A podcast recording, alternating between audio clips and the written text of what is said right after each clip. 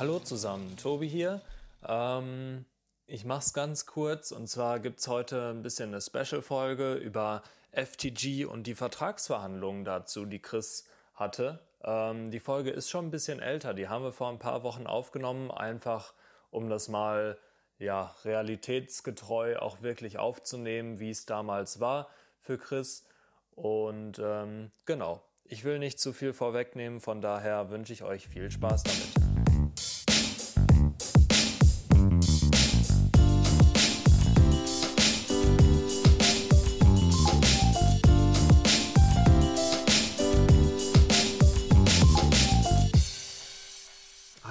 Willkommen zurück zur neuen Folge, unserer Special-Folge heute. Und zwar ist Chris gerade dabei, ähm, einen sehr interessanten Vertrag bzw. eine sehr interessante Kooperation zu verhandeln. Und wir dachten, wir nehmen einfach mal so den Moment auf. Wir gucken mal, woran Chris gerade arbeitet und was er sich für Gedanken macht. Und deshalb, ähm, ja, Chris, wollen wir direkt starten mit, mit dem Thema, ne? Moin Leute. ähm, ja, genau. Ähm, ich hatte Tobi gesagt, ähm, es wäre einfach cool, ähm, jetzt gerade in diesem Moment, wo wir diese Verträge verhandeln, ein Stück weit äh, den Podcast aufzunehmen und dann später zu posten. Ähm, einfach, weil sonst eine ganze Ecke Momentum meiner Meinung nach verloren geht, wenn wir dann in einem halben Jahr mal besprechen, was ich äh, da gemacht habe und vor allem welche Gedankengänge ich im Kopf habe. Und jetzt ist es gerade sehr schön präsent. Und deswegen haben wir gesagt, machen wir heute mal eine etwas speziellere, sehr nischige Folge. Ich kann mir aber auch deswegen ganz gut vorstellen, dass das für den einen oder anderen da draußen ähm, relativ interessant sein könnte. Mhm, genau. Auf jeden Fall. Ähm, wir, wir machen diesmal keine Wochenzusammenfassung und sowas, weil ja, dass die, die Folge hier so ein bisschen aus der Reihe tanzt ähm, und wir eigentlich erst eine Folge aufgenommen haben. Von daher wäre das jetzt alles sehr gestellt. Ähm, ich würde sagen, wir fangen mal damit an, dass du beschreibst, worum es überhaupt geht, oder? Genau. Ähm, und zwar geht es ganz, ganz konkret darum, dass ich ähm, von der Fashion Tech Group ähm, angefragt worden bin, ähm, und zwar, um genauer zu sein, von Björn, äh, von dem ihr das Interview bereits äh, gehört haben werdet. Ähm, und Björn hat die Fashion Tech Group gegründet. Ähm, was macht die? Ähm, Fashion Tech Group ist ein Unternehmen, welches ähm, Influencern dabei hilft, ähm, die eigenen Modemarken, Lifestyle-Marken aufzubauen und dann eben natürlich auch äh, nachher die Produkte zu verkaufen. Das heißt also, Fashion Tech Group macht, macht alles von der Idee ähm, des Influencers für, ich möchte jetzt eine äh, Bikini-Marke aufbauen, bis hin dann nachher zum letztendlichen Verkauf. Sprich, ähm, Fashion Tech Group kümmert sich um ähm, das Produktionssourcing, die Produktentwicklung, äh, die kümmern sich um die Logistik zum Beispiel, ähm, Lagerhaltung, ähm, die Online-Shops werden aufgebaut, sprich jede, jeder Influencer, jede Marke des Influencers bekommt einen eigenen Online-Store. Ähm, und auch solche Themen wie im, im generelles Management, Daily Operations, ähm, nachher Customer Support, ähm, all das wird von, von der Fashion Tech Group ähm, bereitgestellt. Ähm, das heißt also wirklich, man, man versucht dem Influencer einen headache-free ähm, live zu geben, dass man wirklich sagt, okay, gut, mit uns kannst du all deine Ideen umsetzen und, und dann gibt es nachher, dann kommen wir dann so ein bisschen zu dem ähm, Geschäftsmodell, äh, einen Profit Split. Das heißt also, Fashion Tech Group deckt sämtliche Kosten ähm, und ähm, der nachher dann entstandene Profit wird einfach mit dem Influencer geteilt. Das kann eben je nach ähm, Kooperation äh, bis zu 50-50 sein. Sprich, wenn man mhm. mit einem Influencer eine, eine, Million Euro Umsatz macht, dann ähm, und man fährt nachher 30, 35 Pro, äh, Prozent Profit nach Hause, dann wird dieser Profit eben aufgeteilt. Das Ganze wird mit dem Influencer mit einem Lizenzvertrag gemacht. Das heißt, man kann sich das eben ähnlich vorstellen, ähm, wie jetzt zum Beispiel die Marke ähm, Lego, die zum Beispiel regelmäßig Fußballvereine lizenziert oder ähm, Harry Potter und dann mit denen ähm, Kollektionen äh, rausbringt oder, oder eigene Marken dann eben nam namens Harry Potter ähm, oder namens Star Wars zum Beispiel dann eben verkaufen kann.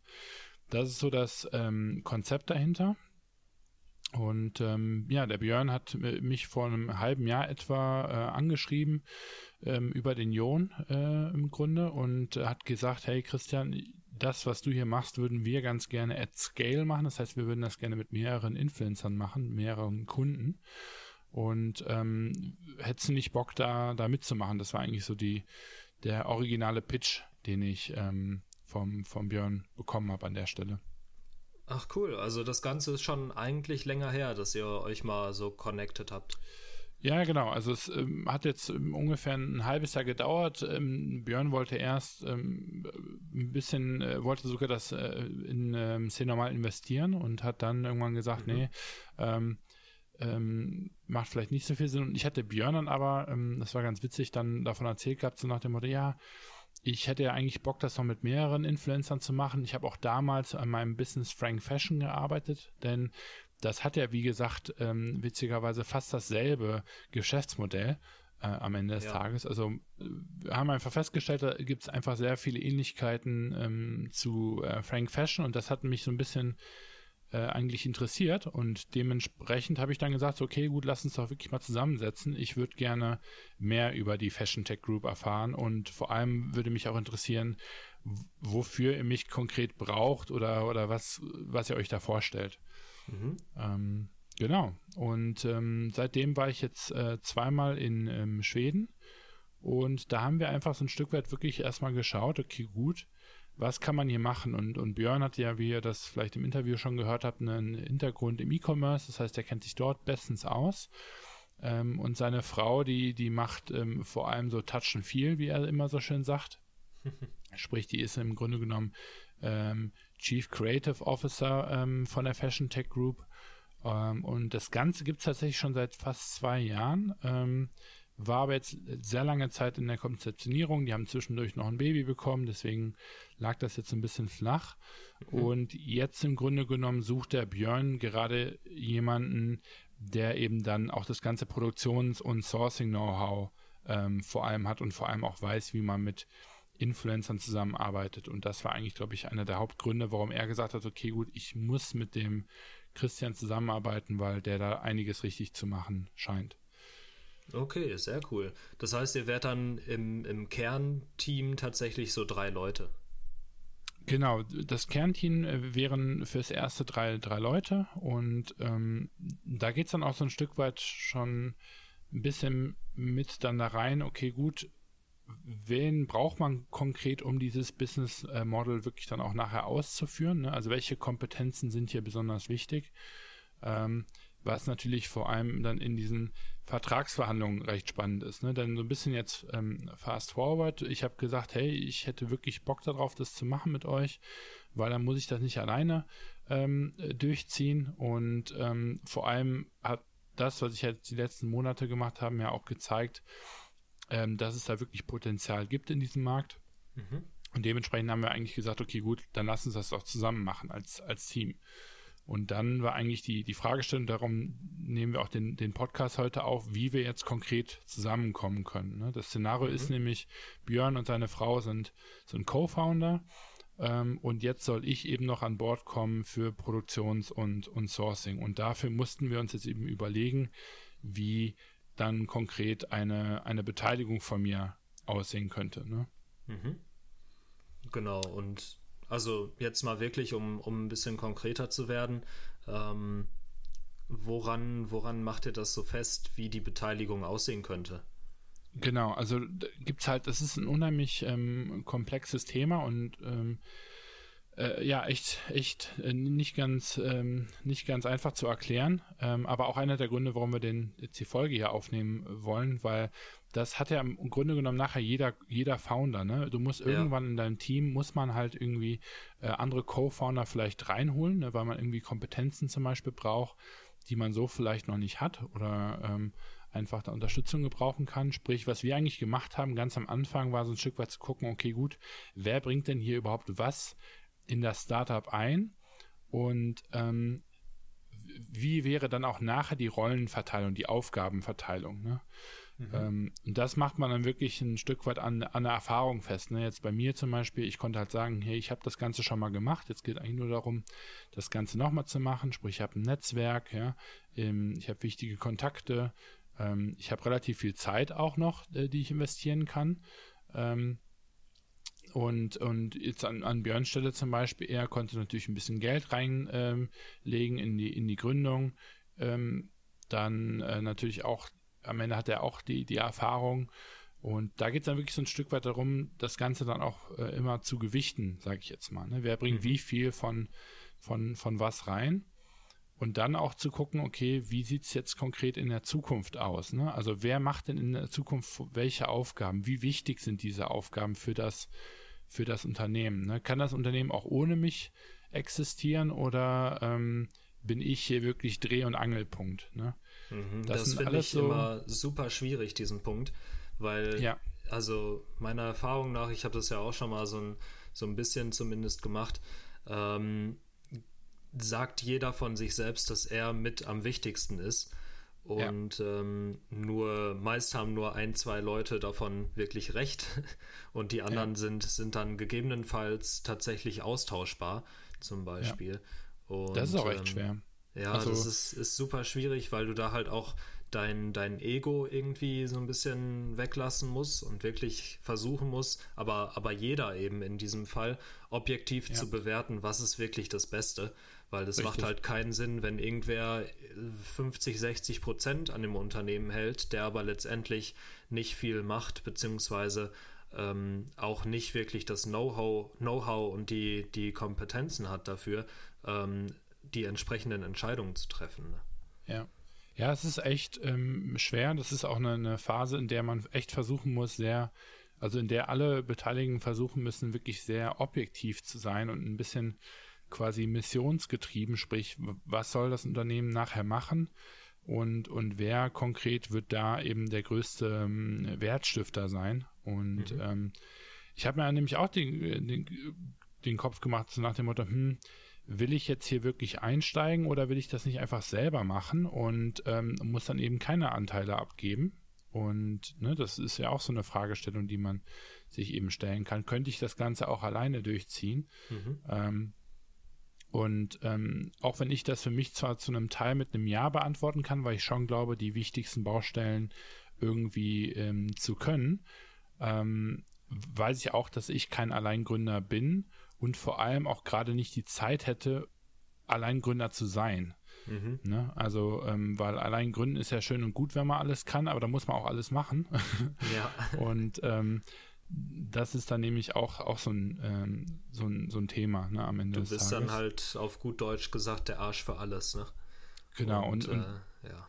Auch wenn du mal was so, nicht so gut kannst, dann musst du es halt trotzdem machen oder du musst dir halt richtig. irgendwie teuer äh, Leute richtig. einkaufen, was ja. dann nicht unbedingt immer Sinn ja. der Sache ist. Also als Obertonus für, für, für, sol für solche Sachen muss auch immer vor allem Bauchgefühl sein, muss ich ganz ehrlich sagen, ne? Weil mhm. das war eigentlich äh, hier ganz, ganz witzig. Ich hatte ähm, eigentlich gar kein Interesse am Anfang, weil ich so mit, mit C-Normal äh, beschäftigt war. Und habe dann aber irgendwann zum Björn gesagt, so, hey, jetzt komme ich nach Schweden, ich muss ins Büro für C-Normal, wir können uns gerne mal treffen. Äh, und habe mir da nichts bei gedacht. Und ähm, wir sind so gut miteinander ausgekommen. Also das habe ich so tatsächlich echt erst selten gehabt. Ähm, also da, da zähle ich dich vielleicht noch dazu und, und irgendwie den, den Marvin und so und dann, dann, dann wird die Luft auch schon echt ähm, äh, dünn. Mhm. Und ähm, das war schon irgendwie ein großer ausschlaggebender Punkt, ne? weil nicht wirklich Interesse und dann wirklich trotzdem so überzeugt zu werden und so interessiert zu sein an einer, an einer Person, an einer Idee, ähm, ist schon immer ein gut, ganz gutes Indiz. Ähm, das ist das ja ist auch aber immer dann, so das, was Investoren oft sagen.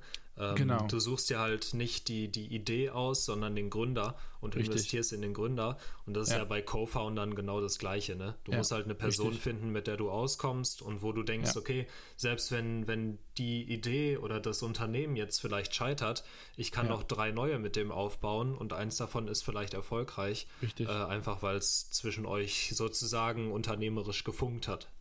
Genau, ja, das ist ein bisschen, ne, ähm, kann ich mit dem eine Pizza backen oder, oder kann ich mit dem nachher auch eine Rakete starten? Ja. Ähm, du kannst einen so großen Pivot dann mit einem, einem vernünftigen Team machen und ähm, da stimme ich dir vollkommen zu, sprich irgendwie die, die erste Phase ist, sage ich mal, eine sehr emotionale, empathische Phase, ne, wo man wirklich sich eben fragen muss, ne, kann ich mit der Person, ist das jetzt hier wirklich nur so ein ähm, Flirtgefühl oder glaube ich, kann ich hier eine, eine Beziehung aufbauen? Mhm. Ähm, Ne? Und ähm, wenn man das dann hat, da muss man aber wirklich dann relativ schnell auch ob objektiv eben dann werden und ähm, vor allem auch rational dann versuchen zu denken. Ähm, denn dann kommt halt eben der, der wichtige Teil, wer ähm, bekommt welche Rolle im Team. Das geht noch meistens relativ gut. Und dann natürlich aber auch, wie wird diese neue Person in dem Falle beteiligt. Ne? Ähm, gibt ja verschiedene Szenarien. Ja, bevor wir, bevor wir vielleicht dazu kommen, was hast du denn für dich gesagt, wie wertvoll du in dem Unternehmen wärst? Ja, also ich habe natürlich äh, vor allem geschaut, was das Unternehmen nachher macht. Ne? Und mhm. ähm, hatte ich ja eben erklärt, und ne? dann geht es um so Themen wie Produktentwicklung und so weiter. Und da muss ich dann eben ganz ehrlich sagen, da habe ich in den allerwichtigsten Bereichen meiner Meinung nach, und das ist eben ähm, bei Mode, bei Beauty etc., ähm, das Produkt nachher, was verkauft wird, da bin ich natürlich der Pro. Ne? Da hat der Björn am Ende des Tages nicht wirklich eine Ahnung von. Ähm, das kann man einfach ganz klar so sagen. Und da, wo dann meine Schwächen wiederum wären, nämlich im generellen Management, ähm, nachher im Vertrieb, ähm, Marketing eventuell sogar auch, aber allgemein auch zum Beispiel sowas wie Finanzen, ähm, gucken, wer leitet das operative Geschäft. Das kann ich machen. Da muss ich mir aber auch ganz ehrlich eingestehen, da bin ich nicht wirklich gut drin. Das heißt also, ich würde es machen, weil ich es machen muss. Mhm. Aber wenn ich es nicht machen muss, äh, gebe ich das auch sehr gerne ab. Mhm. Und ähm, das ist so eine Erkenntnis, die habe ich ja auch relativ schnell äh, tatsächlich schon bei, bei Nisantari war das ja ähnlich. Ne? Da war ich ja auch hauptsächlich in der Produktentwicklung, während du dich eigentlich ein bisschen mehr um das Projektmanagement, sage ich jetzt mal, gekümmert hast und, mhm. und äh, den, den zweiten Teil. Ähm, und genauso ist es jetzt hier auch ähm, in der Fashion Tech Group gewesen am Ende. Bei C Normal ja letztendlich auch, ne? Ich weiß ja, auch, wie, genau, du, wie du Anfang des Jahres im, im Heimathafen saßt und äh, verzweifelt da so einen Report erstellt hast, so einen finanziellen Report ja. fürs letzte ja, Jahr. Ist, äh, ähm, ja. ja, das, das ist halt auch einfach so eine Sache, wenn man was nicht gut kann, dann dauert das halt umso länger, bis du mal ein einigermaßen akzeptables Ergebnis hast. Und äh, das macht genau, ja auch ja, dann klar. einfach keinen Spaß, ne? Also ja, so ja, dauerhaft. Man muss halt so ein bisschen gucken, ne? was ist ein Energienehmer, was ist ein Energiegeber, womit ähm, gebe ich dem Unternehmen was und womit schade ich dem Unternehmen am Ende, weil ich mir jetzt hier unbedingt die Rolle aufzwinge, mhm. ähm, das aber eigentlich nicht wirklich gut kann. Ne? Also da gehört ganz, ganz genau. viel ähm, Selbstreflexion äh, zu. Ähm, das Schöne jetzt bei mir ist, nachdem ich, ich habe bei, bei C Normal so ein bisschen die Rolle ähm, von alles auf, das wird sich aber auch in Zukunft ändern. Äh, aber da wirklich auch nur der Anfang geschuldet. Ähm, aber be am besten bin ich wirklich in diesem, in diesem ganzen Produktionsentwicklungsteil. Ähm, hm. Und damit wusste ich eben auch, ich habe also äh, am Ende hat man eben den, wenn man das Unternehmen betrachtet, einen, einen produktionsgroßen äh, Zweig, man hat einen Distributionszweig und dann hat man einen, einen Managementzweig. Also so könnte man die Fashion Tech Group in, in drei große Standbeine, sage ich jetzt mal, aufteilen. Mhm. Ähm, und da wusste ich einfach gut, davon erfülle ich den ersten unheimlich gut. Den zweiten kann ich auch, weil ich das mittlerweile gelernt habe. Und im dritten äh, notgedrungen, aber äh, muss nicht sein. Ne? Und mhm.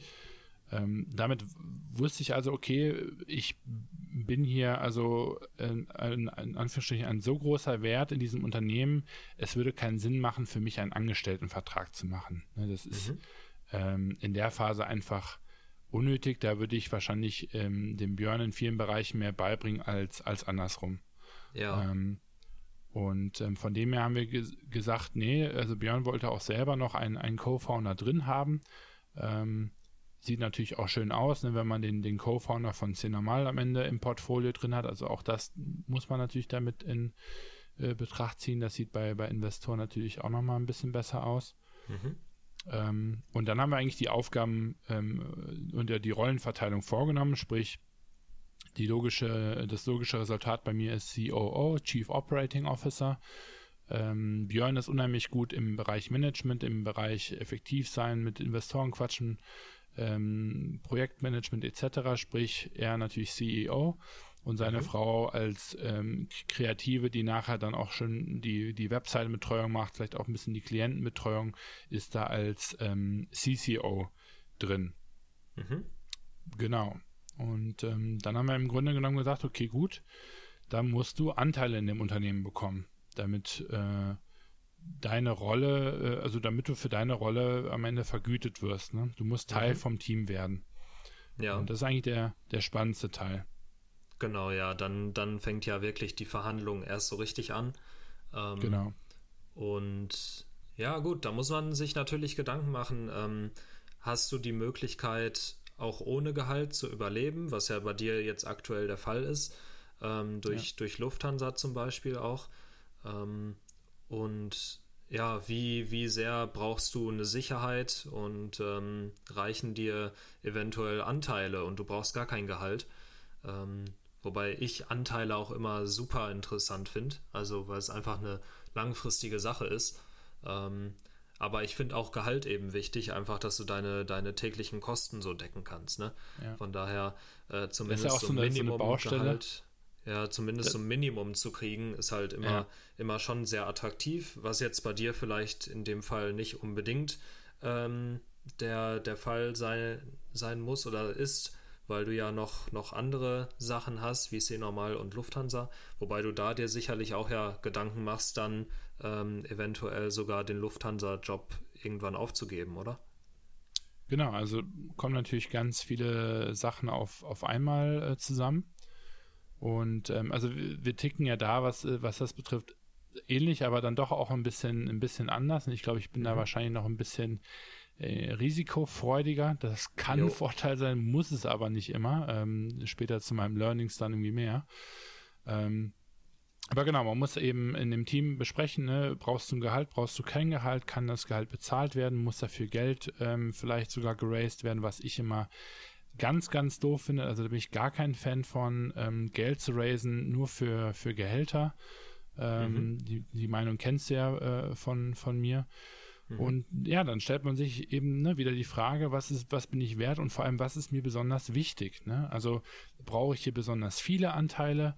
Ähm, na, also welche, welche Wertschöpfung ist die, die mir am meisten bedeutet, ne? Weil äh, am Ende, die hätten mir auch einen Vertrag anbieten können und mir sagen können, hey, du verdienst im Jahr 180.000 Euro.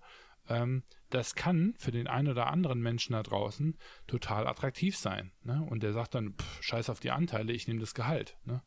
Ähm, mhm. Ich nehme das, was ich jetzt vor meinen, vor meinen Augen habe.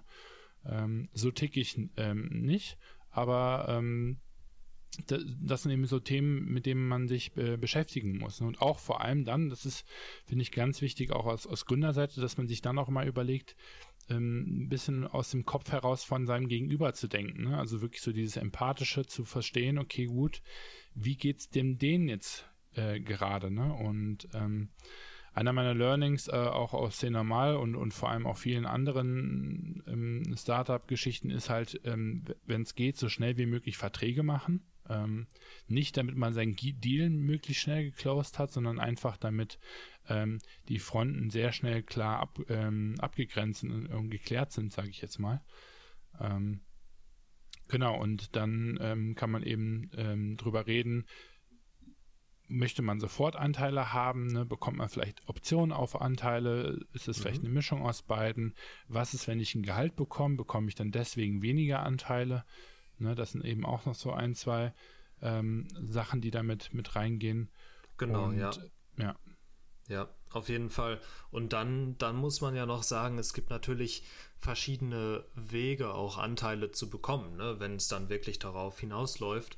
Weil, ähm, also du bekommst ja dann, wenn du in ein laufendes Unternehmen einsteigst, ohne da jetzt ordentlich Geld reinzuzahlen, mit, mit reinzubringen, musst du dich ja meist auch erstmal irgendwie beweisen. Und ähm, genau. da, da gibt es ja dann auch verschiedene Formen der Beteiligung. Ähm, du kennst dich da noch besser aus, was man da alles machen kann, weil du dich da jetzt auch viel mit beschäftigt hast. Ähm, kannst du da mal so ein paar Formen vorstellen, die es da so gibt? Ja, also ähm, mit am wichtigsten ähm, ist dann an der Stelle tatsächlich dieses Thema ähm, Sweat Equity. Mhm. Ähm, ne, Sweat Equity ist äh, ein Stück weit eine Beteiligung im Unternehmen, ähm, für das man arbeiten muss. Ne? Das heißt also, man bekommt jetzt nicht einfach 20 Prozent der Firma, ähm, sondern man muss sich diese 20 Prozent eben ähm, erarbeiten. Mhm. Und das kann in mehreren ähm, Versionen, also ich muss auch ganz ehrlich sagen, ne, ich bin da auch kein Experte drin. Das ist alles jetzt auch nur, sage ich mal, etwas, etwas besseres Anfängerwissen. Ähm, aber das sind so Themen, die wir da gerade eben, eben haben. Und ähm, was ich, ich kann da nur für, für mich persönlich sprechen. Also es gibt am Ende Sweat Equity, es gibt die Vesting Period, wie sich das so schön nennt. Das ist ähm, etwas ähnliches zur Sweat Equity, eine Alternative, würde ich sagen. Da bekommt man, da definiert man einfach ein, ähm, eine Höhe von Anteile, zum Beispiel du bekommst 20 Prozent ähm, und man legt dann eben einen Zeitraum fest, über drei Jahre musst du dir diese 20 Prozent im Grunde genommen ähm, erarbeiten, verdienen. Ähm, in dem Sinne. Das heißt also, wenn du in diesem Zeitraum zwischendurch aussteigen solltest, dann gibt es eine, eine Good Lever und Bad Lever Klausel, äh, wo man dann eben feststellt, okay, angenommen, du bekommst nach anderthalb Jahren einen besseren Deal angeboten und möchtest woanders hinwechseln, ähm, dann bekommst du eben nur die Anteile, die du dir in diesen anderthalb Jahren bis dahin er erarbeitet hast ähm, und nicht eben Aha. diese volle, die volle Summe. Aber da nochmal zum Verständnis, weil du hast jetzt beide sehr, sehr ähnlich beschrieben. Sweat ja. Equity ist doch wirklich so die, die Arbeit, die du reinsteckst. Und bei Vesting genau. Period genau. ist es doch so, dass es mehr auf die Zeit ankommt, oder? Das genau, heißt, ja, so kann man halt, so kann man sagen, richtig. Du hast halt den ja. Zeitrahmen und sagst äh, in zwei genau. Jahren 20 Prozent, das heißt, du bekommst richtig. 10 Prozent pro Jahr und ja. da kommt es aber nicht drauf an, wie viele Stunden du pro Tag ja. oder sowas arbeitest, richtig. sondern halt die Zeit. Und bei Sweat, Sweat Equity sagt man dann vielleicht, okay, du musst ähm, irgendwie die Woche mindestens 20 Stunden arbeiten, damit Richtig. du dann auch wirklich auf deine Prozente kommst, wenn ich genau. das Also was man, was man, wie man das ein bisschen veranschaulichen kann, ist einfach, dass man sagt, Sweat Equity ist häufig was, das man nur wirklich mit ähm, ganz kleinen äh, Prozentzahlen äh, macht. Zum Beispiel, ihr braucht irgendwie einen guten Anwalt und könnt diesen Anwalt nicht bezahlen, ne, um irgendwelche Verträge aufzusetzen. Bei uns zum Beispiel Lizenzverträge, ja. Und wenn wir jetzt eben sagen, wir haben jetzt nicht 20.000, 30.000 Euro, um diese Verträge zu machen, dann gibt es bestimmte Kanzleien, die eben sagen, hey, wisst ihr was? Wir machen das auch für Sweat Equity. Das heißt also, die haben einen gewissen Stundensatz, ähm, und anstatt dann nachher die Anwälte ähm, in Form dieser Stunden zu bezahlen, wird eben das G Geld, was dann nachher aussteht, ähm, in Anteilen rausgegeben. Das ist eigentlich mhm. im Sweat Equity. Damit beteiligt man normalerweise keinen äh, keine größeren ähm, ähm, ähm, Shareholder ne, im Sinne von mhm. Co-Founder. Und eine Vesting Period, hast du vollkommen recht, ist wirklich eher was zeitterminiertes. Das heißt also, eine Vesting Period ist eigentlich nur eine Art Garantie. Ja, man sagt eben sofort, du bekommst 20 Prozent. Ähm, aber wir wollen sicher gehen, dass du diese 20 Prozent auch wert bist und deswegen musst du diese dann über einen bestimmten Zeitraum von x Jahren, sage ich jetzt mal, dich beweisen. Ne? Mhm, Wie viel Arbeit du dann konkret machst, das kann man dann nachher noch definieren, ähm, ist davon aber nicht zwangsläufig abhängig. Mhm. Damit sichert sich derjenige, der dich dann in sein Unternehmen reinholt, ja auch so ein bisschen ab, ne? Und sagt, genau. okay, du, du kriegst jetzt nicht sofort 20 Prozent, weil dann kannst ja. du theoretisch auch direkt wieder abhauen, ähm, sondern du musst dir das halt erarbeiten und auch irgendwie eine gewisse ja, ein gewisses Feuer mitbringen, du musst eine gewisse Leidenschaft da reinstecken, erstmal, um dir das dann auch zu verdienen. Ja, richtig. Und, und ich finde die beiden Optionen super, super cool. Ähm, Sweat Equity wirklich eben für Startups, die sagen, ich brauche hier bestimmte Leistungen, kann man die Person nicht leisten, will aber trotzdem einen guten Service haben und jetzt nicht einfach nur jemanden auf, auf Viver anstellen, der mir meine Gesellschafterverträge macht. Ne? Mhm. Ähm, und ähm, Vesting Period, das, und das ist, wird, glaube ich, viel zu wenig genutzt, meiner Meinung nach, ähm, ist wirklich was, das verlangen zum einen A, erstmal viele Investoren, ne? Mhm. Ähm, die wollen, äh, na, angenommen, ihr seid ein Gründerteam von drei Leuten, ähm, und die gründet sogar zusammen, dann würde ich auch da ähm, immer festlegen, dass alle drei eine Vesting Period haben. Sprich, wenn nämlich einer von diesen drei Leuten in den drei Jahren oder was auch immer man für einen Zeitraum festhält, Mist bauen, kann man die relativ gut rauskicken. Ähm, und dann trifft eben die Good- oder die Bad-Lever-Klausel zu, die dann definiert, wie hoch die Anteile sein werden, die diese Person dann nachher bekommt. Mhm. Ähm, und das ist was, was Investoren ganz, ganz häufig sehen wollen. Und wenn das noch nicht im Unternehmen vorhanden ist, kann das sogar auch gut sein, dass sie das verlangen. Ähm, ganz, ähm, ganz witzig. Ähm, okay. Eigentlich. Und vor allem, wenn ihr schon ein existierendes Team habt und du angenommen, ähm, man gründet jetzt mit seinem Bruder und sagt, okay, mit dem habe ich hier, das, das ist alles safe, ähm, aber ich hole mir jetzt noch einen Designer rein, weil wir eine Designagentur gründen wollen dann könnt ihr euch eben diesen, diese Drittperson, die ihr so vielleicht zwar kennt, aber noch nicht ne, so 100 Prozent und so weiter, dann über einen, eine Investing Period eben reinholen. Das ist eigentlich genau das, was ich jetzt von, von Fashion Tech Group ähm, ähm, vorgeschlagen bekommen habe. Ne? Das mhm. heißt, die haben gesagt, ich habe oder ich habe zu denen gesagt, Leute, ich brauche 25 Prozent in diesem Unternehmen, damit ähm, es für mich Sinn macht, dort ähm, dabei zu sein. Und dann, wie gesagt, puh, also 25 Prozent ist schon echt ordentlich. Und haben darüber nachgedacht und ähm, können sie machen, aber das können sie dann nur dann machen, wenn ich eben, ähm, wenn wir eine Vesting Period eben aufstellen, damit ich nicht mhm. nach einem halben Jahr die Füße hochlege und sage, wisst ihr was, ähm, ich, ähm, ich bin jetzt erstmal fertig, ich schaue jetzt erstmal zu, wie ihr das Baby hier größer macht. Mit 25 Prozent bin ich erstmal ganz fein. Mhm. Und diese Vesting Period stellt eben sicher, dass ich quasi über den definierten Zeitraum eben auch performe und mein Netzwerk einbringe und so weiter und so fort. Genau, ähm, richtig. Bei, bei Sweat Equity, wenn man das mit, mit richtigen Co-Foundern machen würde, also wo man wirklich in einem Bereich ist von 20, 30 Prozent vielleicht, das finde ich halt auch schwierig, allein deshalb, weil du nicht immer unbedingt die Zeit messen kannst, die ja. du wirklich reinsteckst und ja. weil du auch nicht weißt, wie viel kommt auf dich zu. Ne? Ja. Weil es kann ja auch sein, dass mal für dich nicht so viel Arbeit anfällt, wie es ja bei C Normal auch der Fall ist. Ähm, normalerweise gibt es immer eine Möglichkeit, sich irgendwie Arbeit zu suchen, aber das ist ja auch nicht Sinn der Sache. Und dann kann es vielleicht mal sein, dass du zwei Wochen lang irgendwie nur zehn Stunden anstatt 30 Stunden die Woche machst und Richtig. dann ähm, ja verlierst du dadurch ja quasi Anteile. Und ja. deshalb finde ich das tatsächlich nicht so interessant für, für größere Modelle. Da ist die Vesting Period auf jeden Fall ähm, interessanter. Und was ich auch noch dazu sagen wollte, was vor allem bei direkten Anteilen halt der Fall ist, ähm, du musst unbedingt steuerlich aufpassen was Richtig, da auf dich zukommt. Zu. Weil wenn du wenn du praktisch direkt Anteile bekommst, ohne da irgendwie Geld beizusteuern oder die Anteile sozusagen zu kaufen, dann ist es eigentlich wie eine Schenkung. Und dann Richtig. fällt auch die Schenkungssteuer an. Ähm, ich weiß gerade nicht, wie hoch die ist, aber die ist schon relativ hoch. Ich glaube irgendwie, ich will jetzt kein, kein äh, gefährliches Halbwissen da verstreuen, aber ich glaube irgendwie bei 20 bis 30 Prozent oder sowas. Ja. Ähm, und das heißt, wenn das Unternehmen irgendwie eine Million wert ist und du bekommst halt 20 Prozent im Wert von 200.000 Euro geschenkt sozusagen, Richtig. dann musst du darauf erstmal Steuern zahlen, ohne ja. dass du irgendwie jetzt wirklich liquides Geld bekommen hast.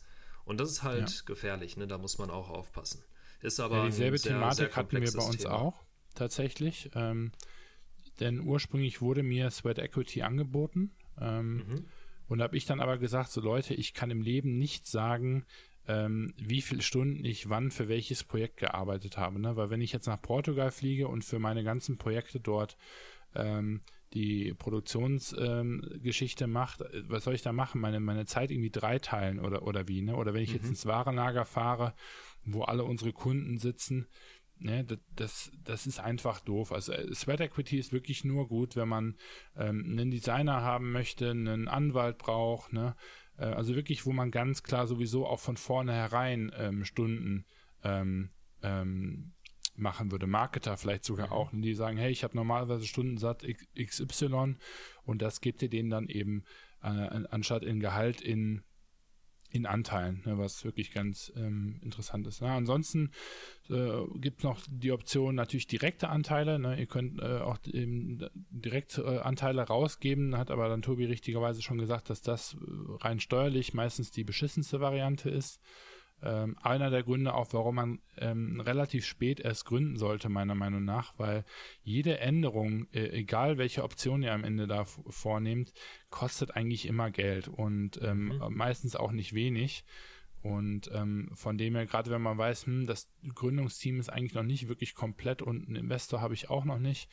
Ne, die, die Investoren, die schmeißen eure Verträge auch nochmal über den Haufen, ähm, weil die meistens ihre eigenen Verträge haben.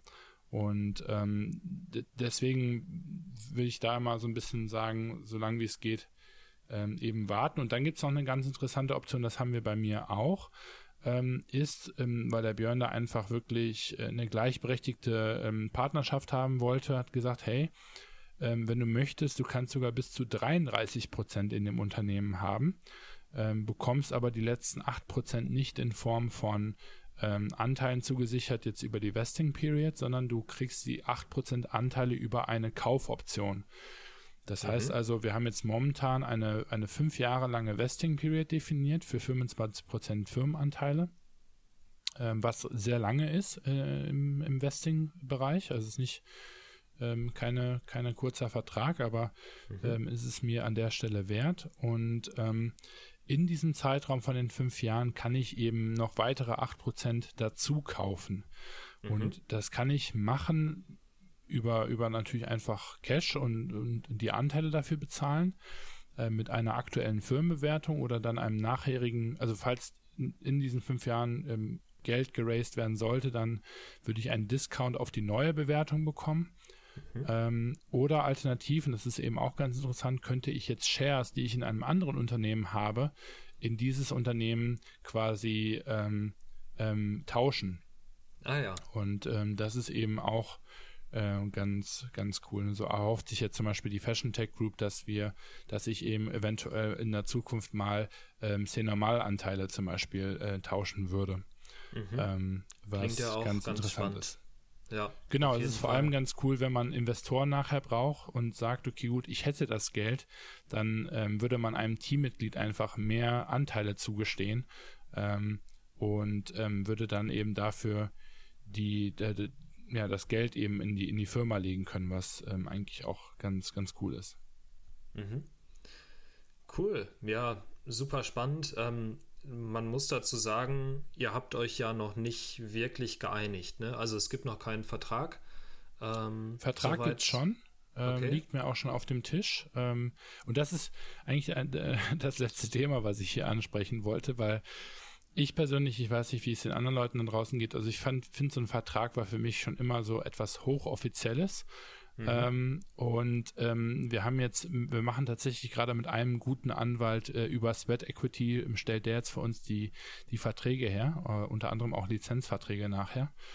Und wir machen das Ganze jetzt über Google Docs, ähm, wo er dann diese Verträge, sage ich mal, aufstellt und wir dann eben kommentieren. Wir haben jede Woche ein Skype-Meeting, wo wir das dann eben äh, durchsprechen.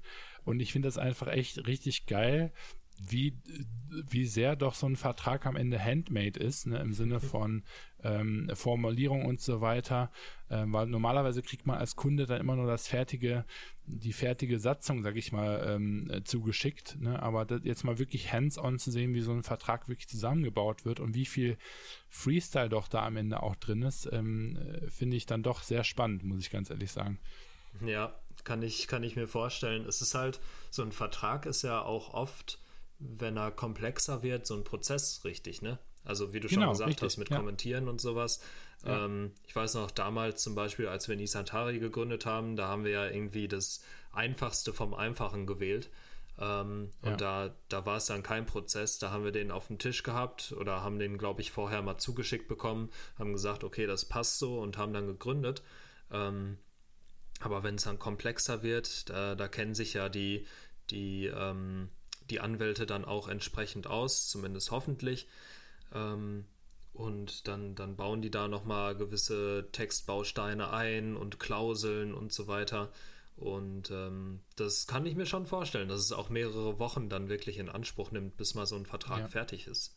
Ja, und deswegen, also mein, mein, ich, ich habe so zwei Learnings eigentlich, die ich ein bisschen weitergeben möchte. Zum einen wirklich eben Verträge relativ schnell abzuschließen. Ne? Und wenn eben jemand sagt, so, ah oh, nee, nee, also ich kann jetzt noch nicht Anteile rausgeben, dann kann man den ja sowas wie Vesting und so weiter vorschlagen, weil ähm, das ist ja eine schöne Methode, um eben Vertrauen aufzubauen ähm, und trotzdem aber wirklich was Legales in der, in, in der Hand auch danach zu haben. Ne? Mhm. Ähm, also das ist ja genau das System dahinter, dass man jemanden nicht irgendwie in der Luft hält für drei Jahre und dann eben sagt, du kriegst jetzt die vollen 25 Prozent, sondern dass man das eben genau so macht. Und ich bin da echt ein Fan von, wirklich das relativ schnell zu machen, ähm, weil es wirklich, äh, es ist ein nerviges Thema, es ist äh, anstrengend, man hat Schiss, viel falsch zu machen, aber man macht noch mehr falsch, wenn man gar nichts macht.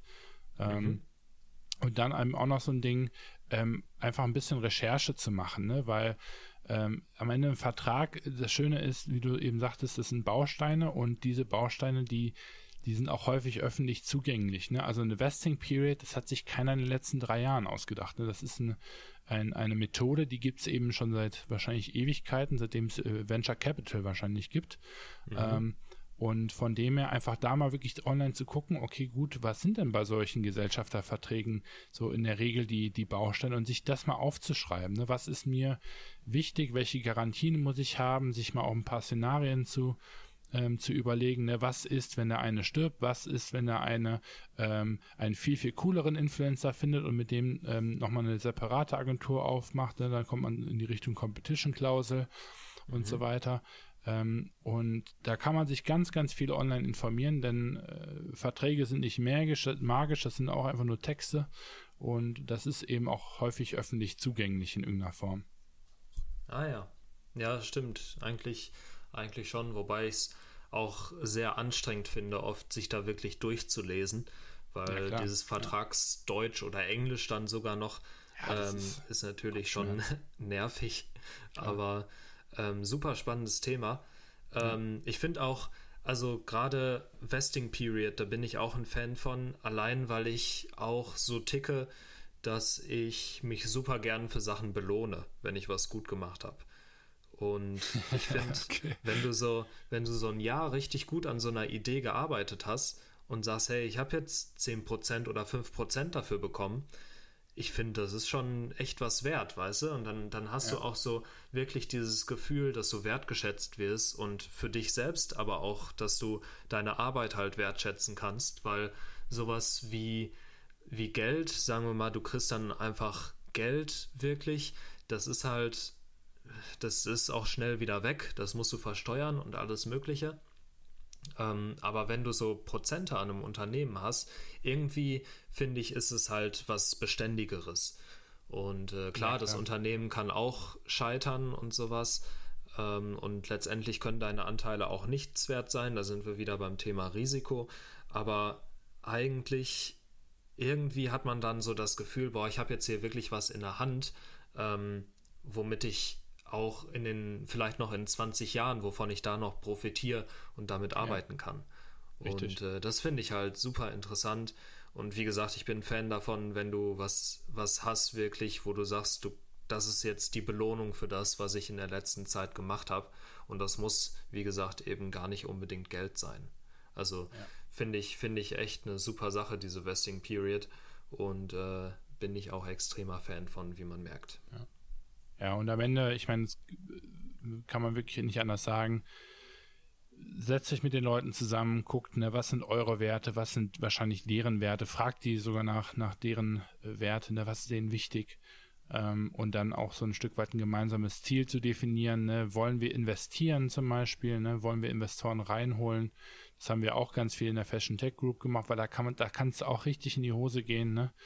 Dass man darüber nicht äh, spricht und dann kommt der eine dann nach einem halben Jahr an und sagt, hier, guck mal, ich gebe 20% Firmenanteile raus, damit wir eine halbe Million reinbekommen, ne? Und du packst ja den Kopf und sagst, hey, wir wollten es doch bootstrappen.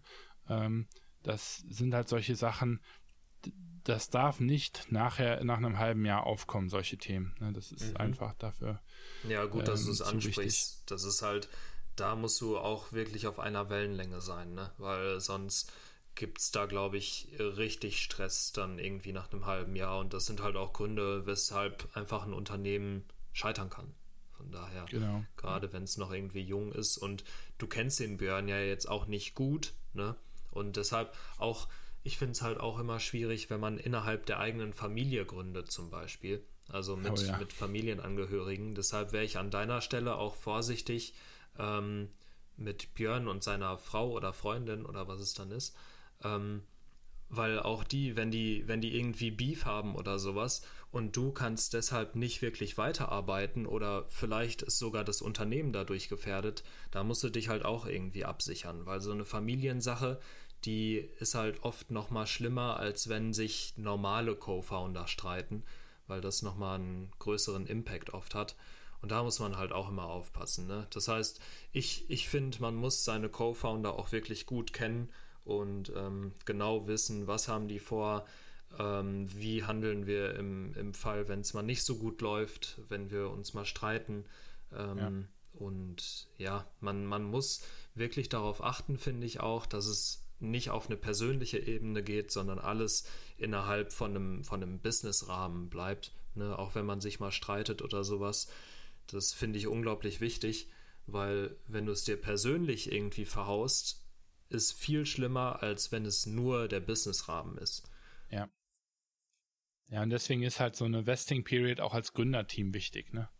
Ja, ähm, genau. Dass man da genau. eben verhandeln kann. Je detaillierter so ein Vertrag ist, ich habe auch gerade noch mal so ein bisschen überlegt, was jetzt unser, unser Anwalt bekommen wird als ähm, Sweat Equity. Und es kann schon gut sein, ne, dass der nachher irgendwie ein, zwei Prozent von, von dem Unternehmen bekommt, um jetzt diese äh, Verträge aufzustellen. Ne? Nur man muss halt immer bedenken, es kann halt gut sein, ne? wenn angenommen, man ist jetzt mit zwei Gründern 50-50 und hat einen Anwalt, der jetzt für Sweat Equity das Ganze da aufbaut. Der Anwalt, der irgendwie nachher ein, zwei Prozent bekommt für die Leistung von 30.000 Euro, ähm, das ist natürlich irgendwie schmerzhaft, da einfach so quasi mal eben zwei Prozent Anteile weg, weggeben zu müssen. Nur äh, kann, sich, kann euch das dann von einem 49% ähm, Fehler nachher dann äh, gegebenenfalls ähm, euch davor ähm, retten. Ne? Und, und mhm. das ist halt, also dafür kenne ich auch zu viele Beispiele, wo das in, in, in, die Hose geht. Ne? Das ist bei uns beiden hat das ja gut funktioniert, ähm, glücklicherweise.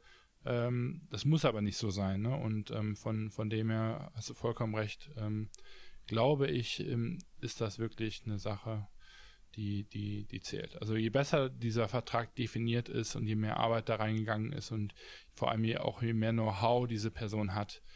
Äh, also ich muss ganz ehrlich sagen, ich würde wahrscheinlich nie wieder einen Standardvertrag machen, es sei denn, ich mache den mit mir selber. Ähm, und ansonsten, ähm, ja, wird das definitiv äh, mit irgendwem äh, professionell dann gemacht. Gut. Okay, cool. Ähm, vielleicht so als, als letzten Ausblick. Ich glaube, Startup der Woche machen wir dann heute nicht, weil es ja mehr so eine Special-Folge ist, es sei denn, du hast eins. Ähm, aber ich würde vorher noch sagen, also oder dich fragen, wie ist denn jetzt der aktuelle Stand? Also du hast gesagt, du hast den Vertrag vor dir liegen. Ähm, wann ist geplant, dass es dann wirklich irgendwie zum zum, zur Gründung oder gegründet ist ja schon, aber dass du wirklich mit reinkommst. Wann ist das geplant und ähm, wie geht ihr dann weiter vor? Ja, also das könnte tatsächlich schon ähm, Ende der Woche der Fall sein. Also wir haben wirklich echt nur noch so zwei kleine Punkte, die wir im Vertrag gerade am Tune sind und dann wird im Grunde genommen äh, unterschrieben.